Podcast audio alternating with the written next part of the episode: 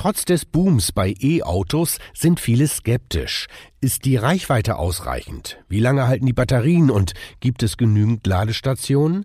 Der Versicherer AXA rechnet vor, dass die Reichweite von E-Autos im Schnitt bei 400 Kilometern liegt und jeder durchschnittlich nur 38 Kilometer pro Tag fährt. Der Akku, also das Herzstück eines E-Autos, kann bis zu 3000 Mal geladen werden. Das entspricht einer Laufzeit von 500.000 Kilometern. Und auch die Zahl der öffentlichen Ladepunkte wächst rasant. Übrigens tritt beim Laden an einer fremden Wallbox oder öffentlichen Ladestation ein Schaden auf, ist dieser über die Kfz-Haftpflichtversicherung abgedeckt. Mehr Infos gibt's auf axa.de.